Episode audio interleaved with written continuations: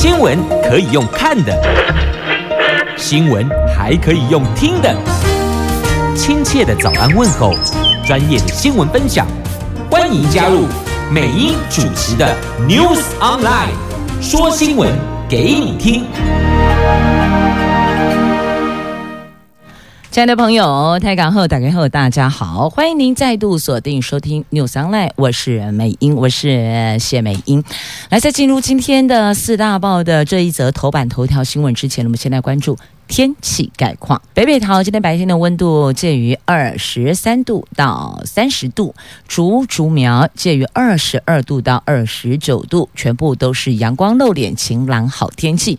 气象局提供的是白天呢，还是炎热高温？提醒您防晒补水很重要。好，那么今天四大报的头版头条都是这一则，这个是疫情的后续，有着华航诺富特群聚超越不逃，这事情听起来感觉很毛啊，因为确诊者的足迹呀、啊，直攻双北，台北跟新北了。那台北市长柯批。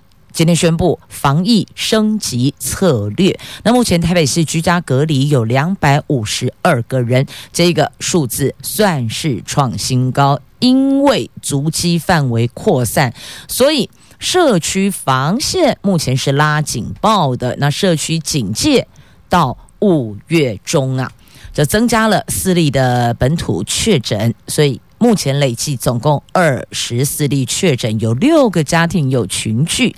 那饭店的女经理的孩子曾经搭过北捷，搭过公车，所以呢，要请朋友们要留意。那么由指挥中心所公布的足迹要去。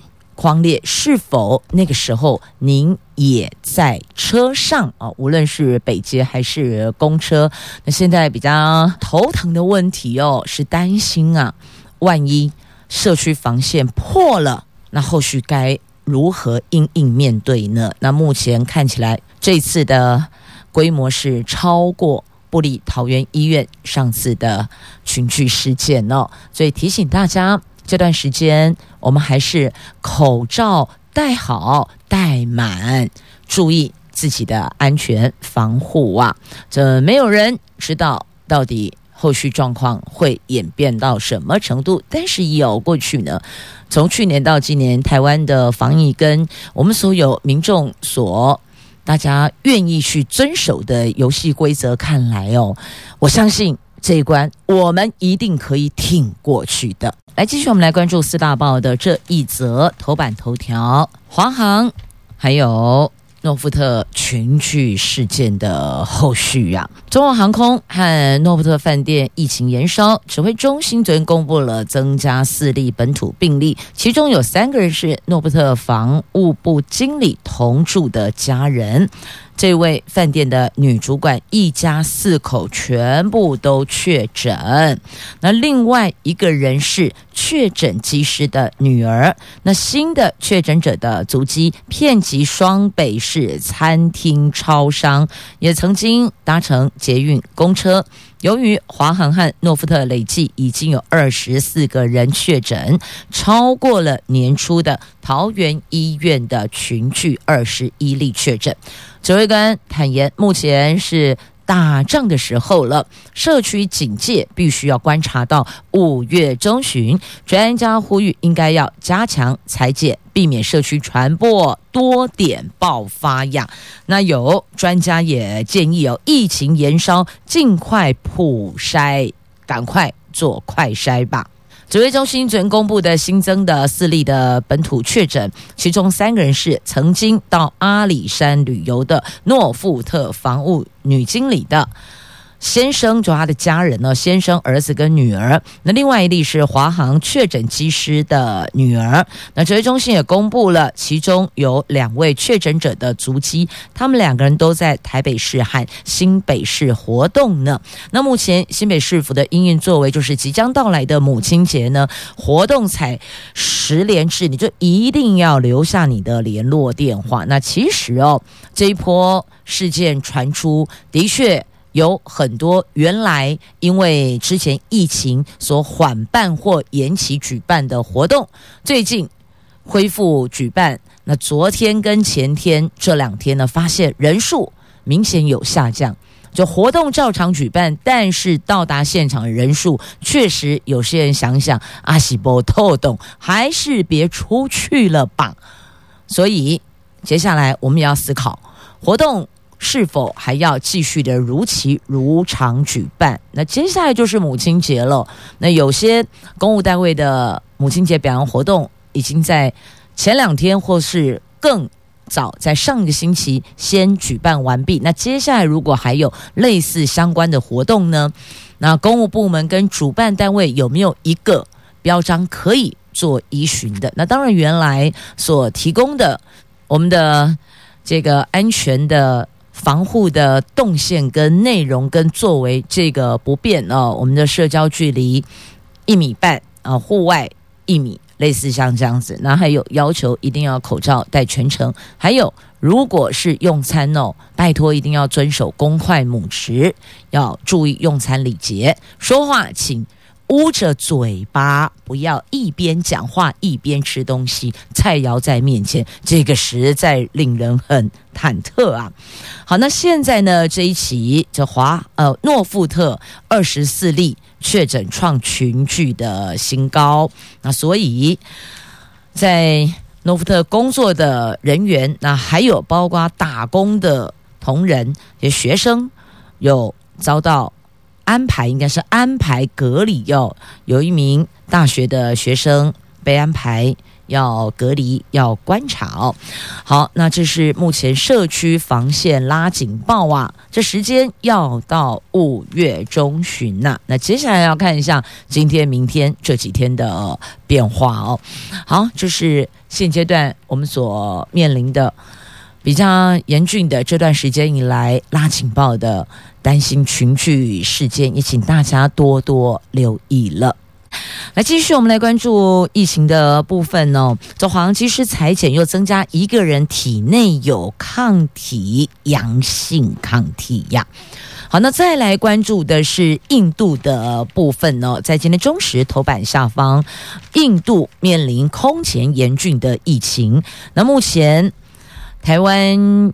厂商台厂哦，台商了，我们讲台商，台商有两成的印度籍的员工是确诊的耶，好可怕，这个数字比率很高哦。那还有一名是台商干部确诊身亡，疫情出现了另一波的感染高峰。近三年来，台商在印度当地投资金额庞大而引起注意，在印度设厂的大型台商当中，伟创。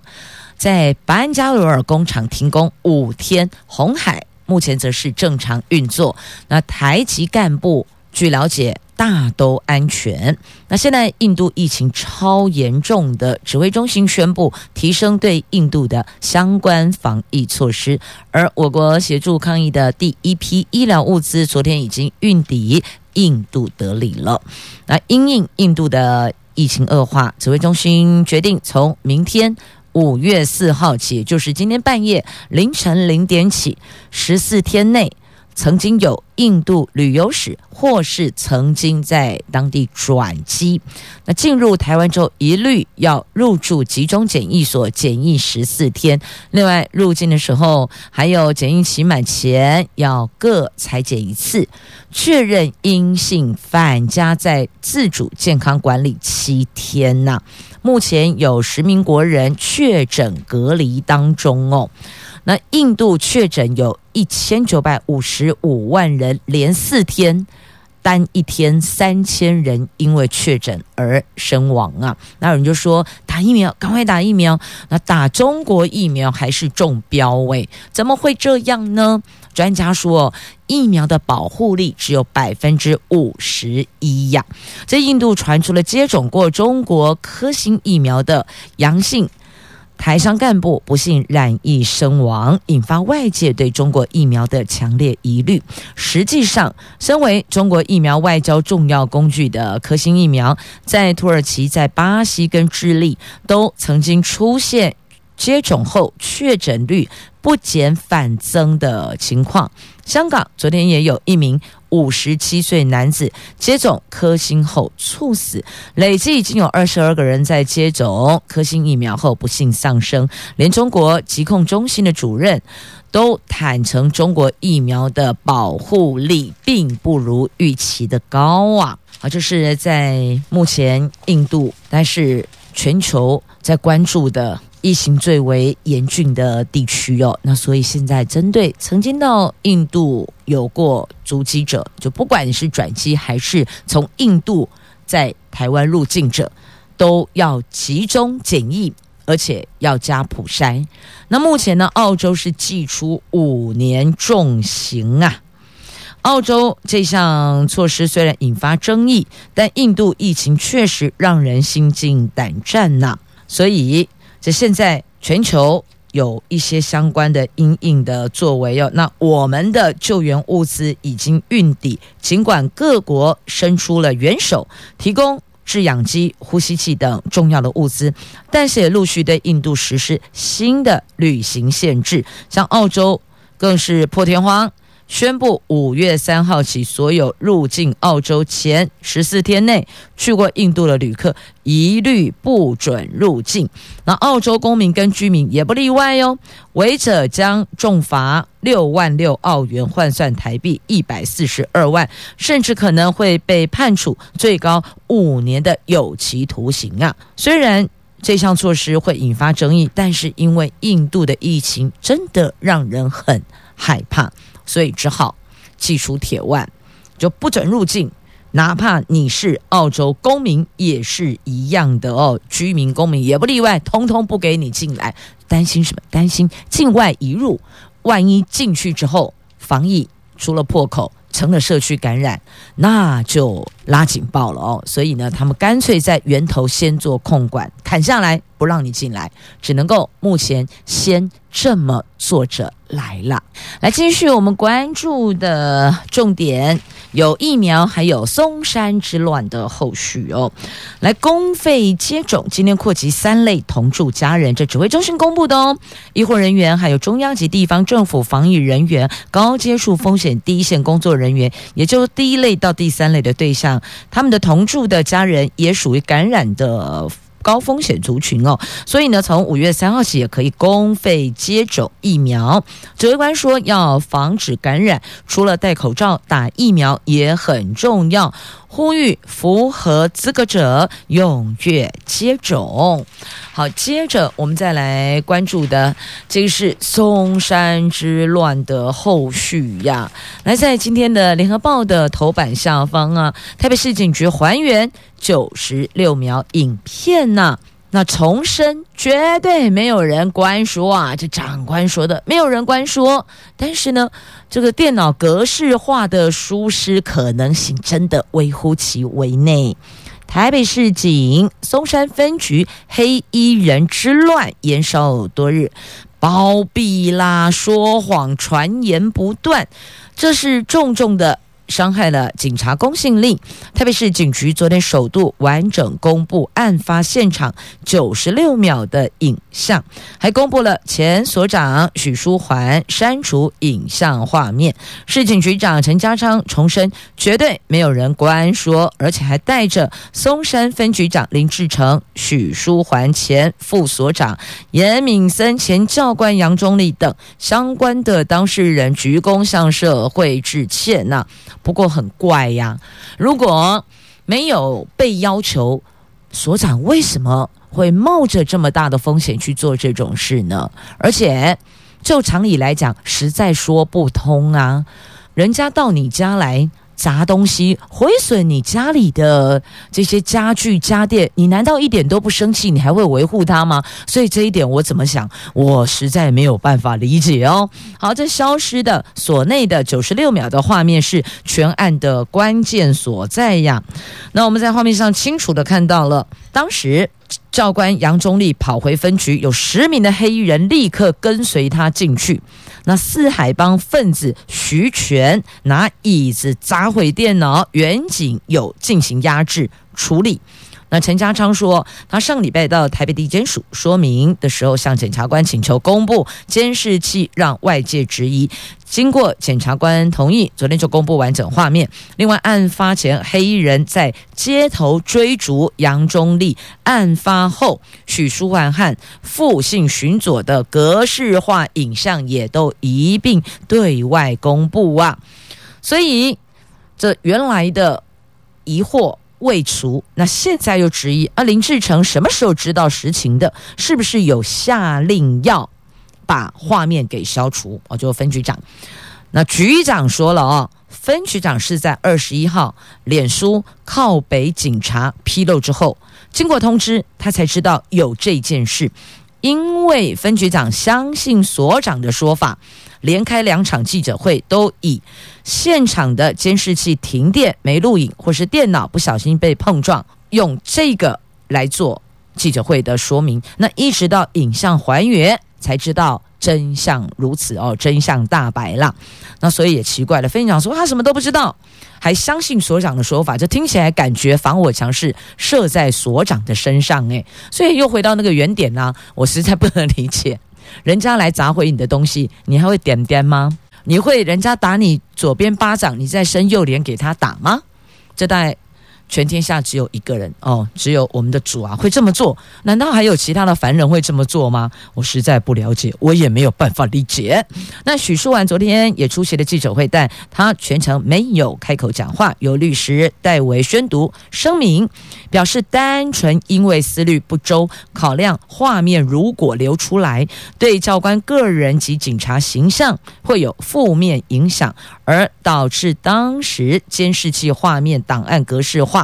并没有外传所谓有长官、有民意代表、有地方人士施压或教唆情势啊。那对于所长还有巡佐格式化，到底是疏失还是故意？局长含蓄地说，疏失的可能性比较小了。那言下之意，已经说明影像是遭到刻意删除的喽。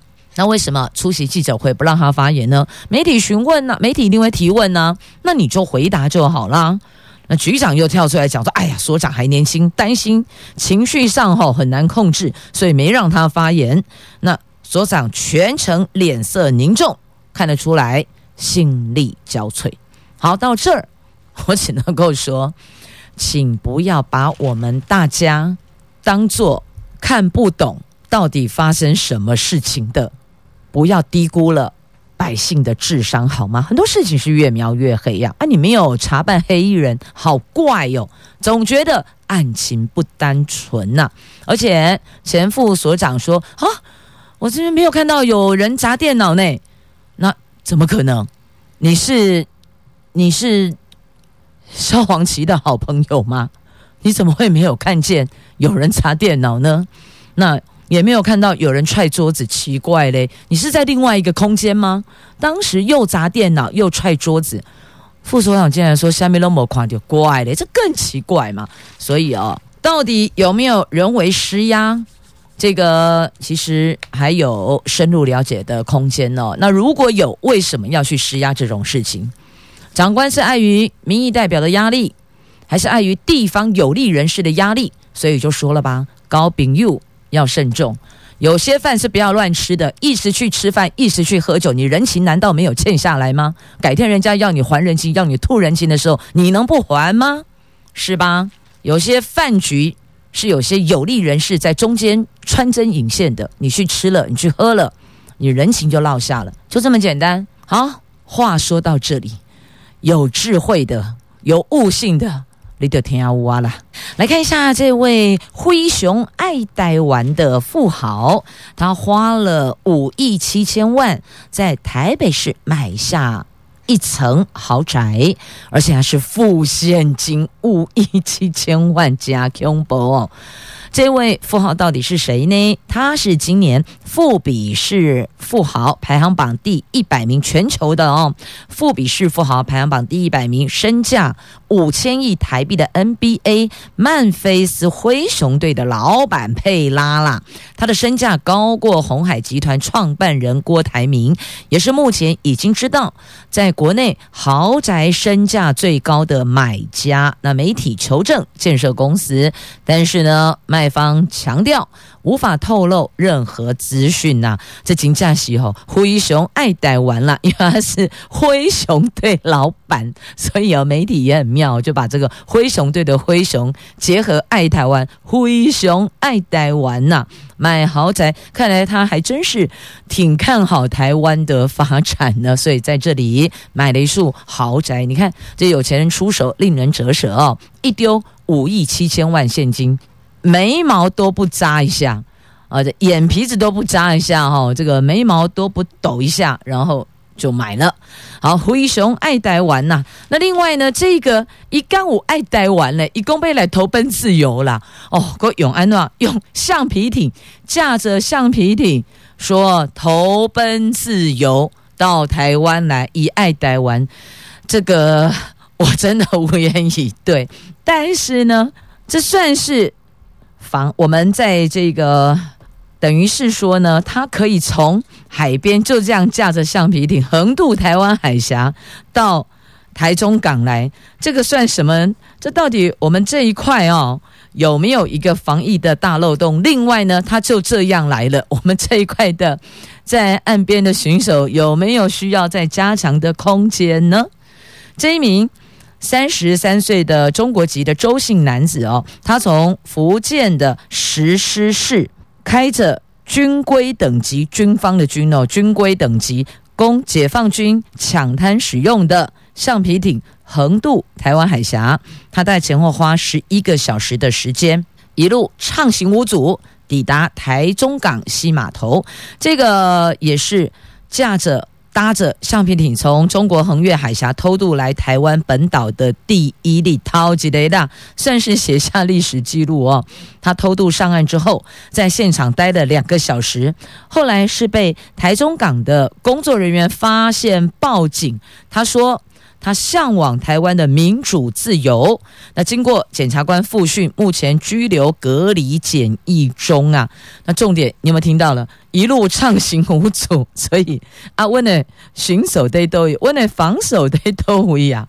那国境不设防，这会不会有点离谱了？所以我刚刚特别提哦，两两点。第一个让我哭笑不得的是说呢，他就这样开着橡皮艇来投奔自由哦，金价马西就搞诶，就天兵 A 啦。但是问题，他一路畅行无阻，他还真的上岸了，还在那边待了两个小时，不觉得也让你目瞪口呆的吗？那他说要投奔自由，海巡是挺怀疑的。不过如果真的那么干跳哦，那应该是一上岸就有人接应啊，那怎么会傻傻在那个岸边？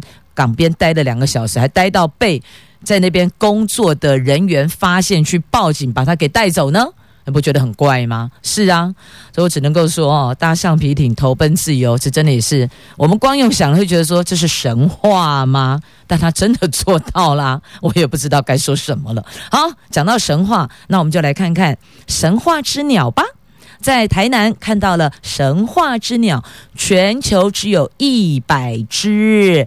鸟友说太幸运了。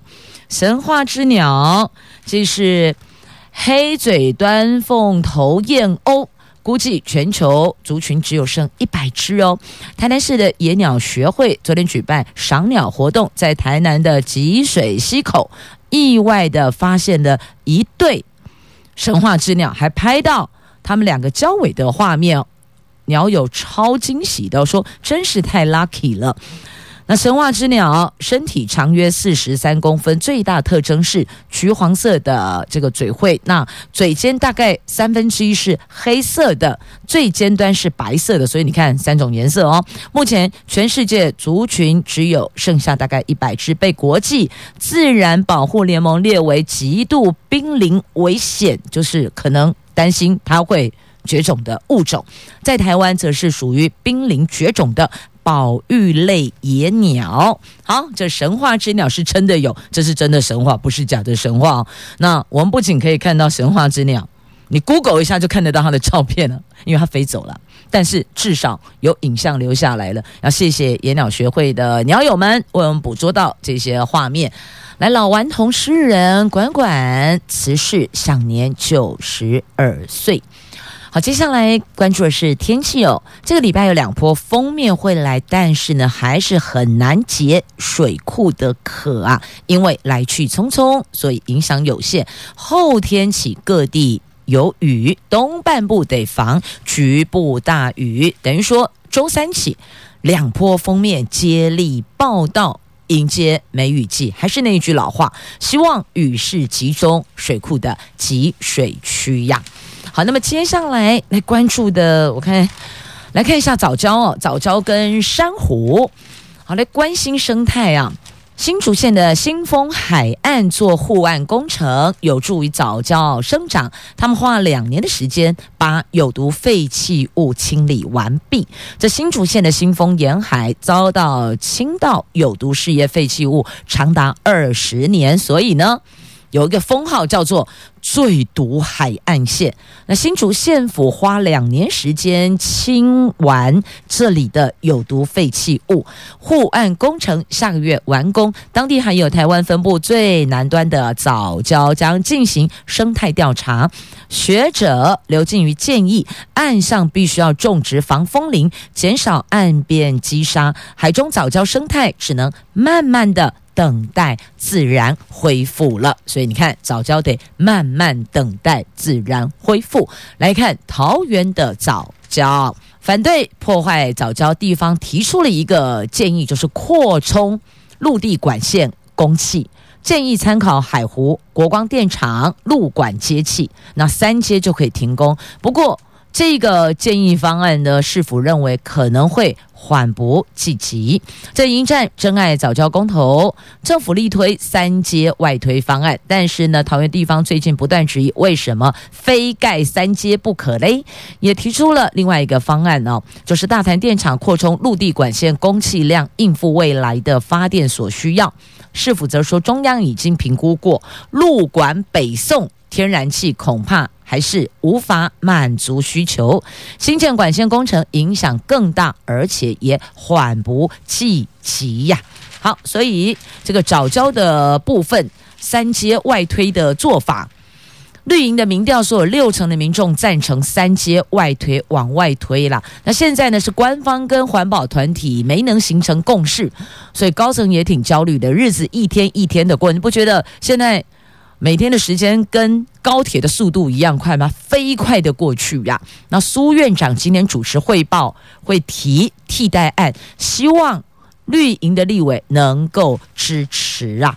好，看了早教，接着来看的是珊瑚。珊瑚大规模的白化，现在要用移植抢救的方式啊！这借镜澳洲大堡礁富裕，海参馆展开人工养殖，要。再造垦丁汉小琉球的生机呢？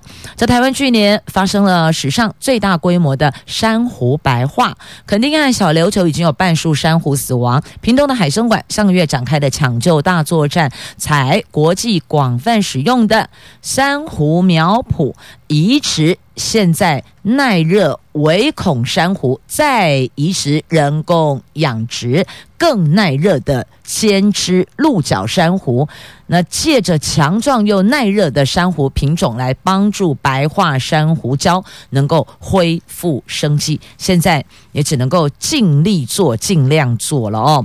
那有珊瑚冷冻方舟，台湾保存有七十种哦。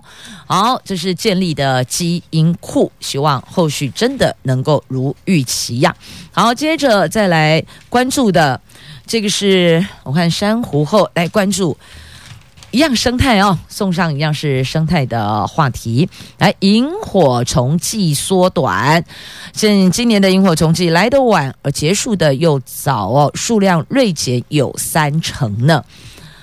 的新北跟新竹哦，没有影响。火金菇、灰金菇马西安内地下放闪哦，一闪一闪。清明过后，萤火虫季就接着到来。因为受到旱灾，全台湾不少地区萤光暗淡。但是哦，新北跟新竹这个双星啊，包括了三峡的小暗坑、和美山乌来云仙乐园、平溪子东社区，还有新竹县的竹东内湾等地的萤火虫陆续大爆发，适合在夏季的夜晚前往欣赏大自然的生态之美呢。好，旱灾肆虐造成萤火虫期缩短哦，所以如果想带孩子来感受一下这个户外的灰金钩放闪，得。赶快抓紧时间哦！漫天飞舞的灰金钩，只有这段时间有呢。好，那么再来关注是外太空了。美国太空探索科技公司昨天成功的把四名太空人从国际太空站送回地球。这个是从一九六八年的阿波罗八号后，美国再度有太空人在夜间回到地球，也是。太空科技公司执行第二次的接回 NASA 太空人的任务。其实本来上个礼拜三原定要在那个时间回地球，但是因为降落地点的离岸风力太强了，迫使连两次放弃日间降落计划，决定在天气比较和缓的夜间降落。而这四名太空人在国际太空站。待了一百六十七天，创下从美国本土发射的任务当中历时最长的记录，写下新纪录了哦！成功夜间降落呢。好，这是今天节目最后跟您分享的话题，同时也要说声感谢朋友们收听今天的节目，我是美英，我是谢美英，祝福你有一块美好的一天，我们明天上午空中再会了，拜拜。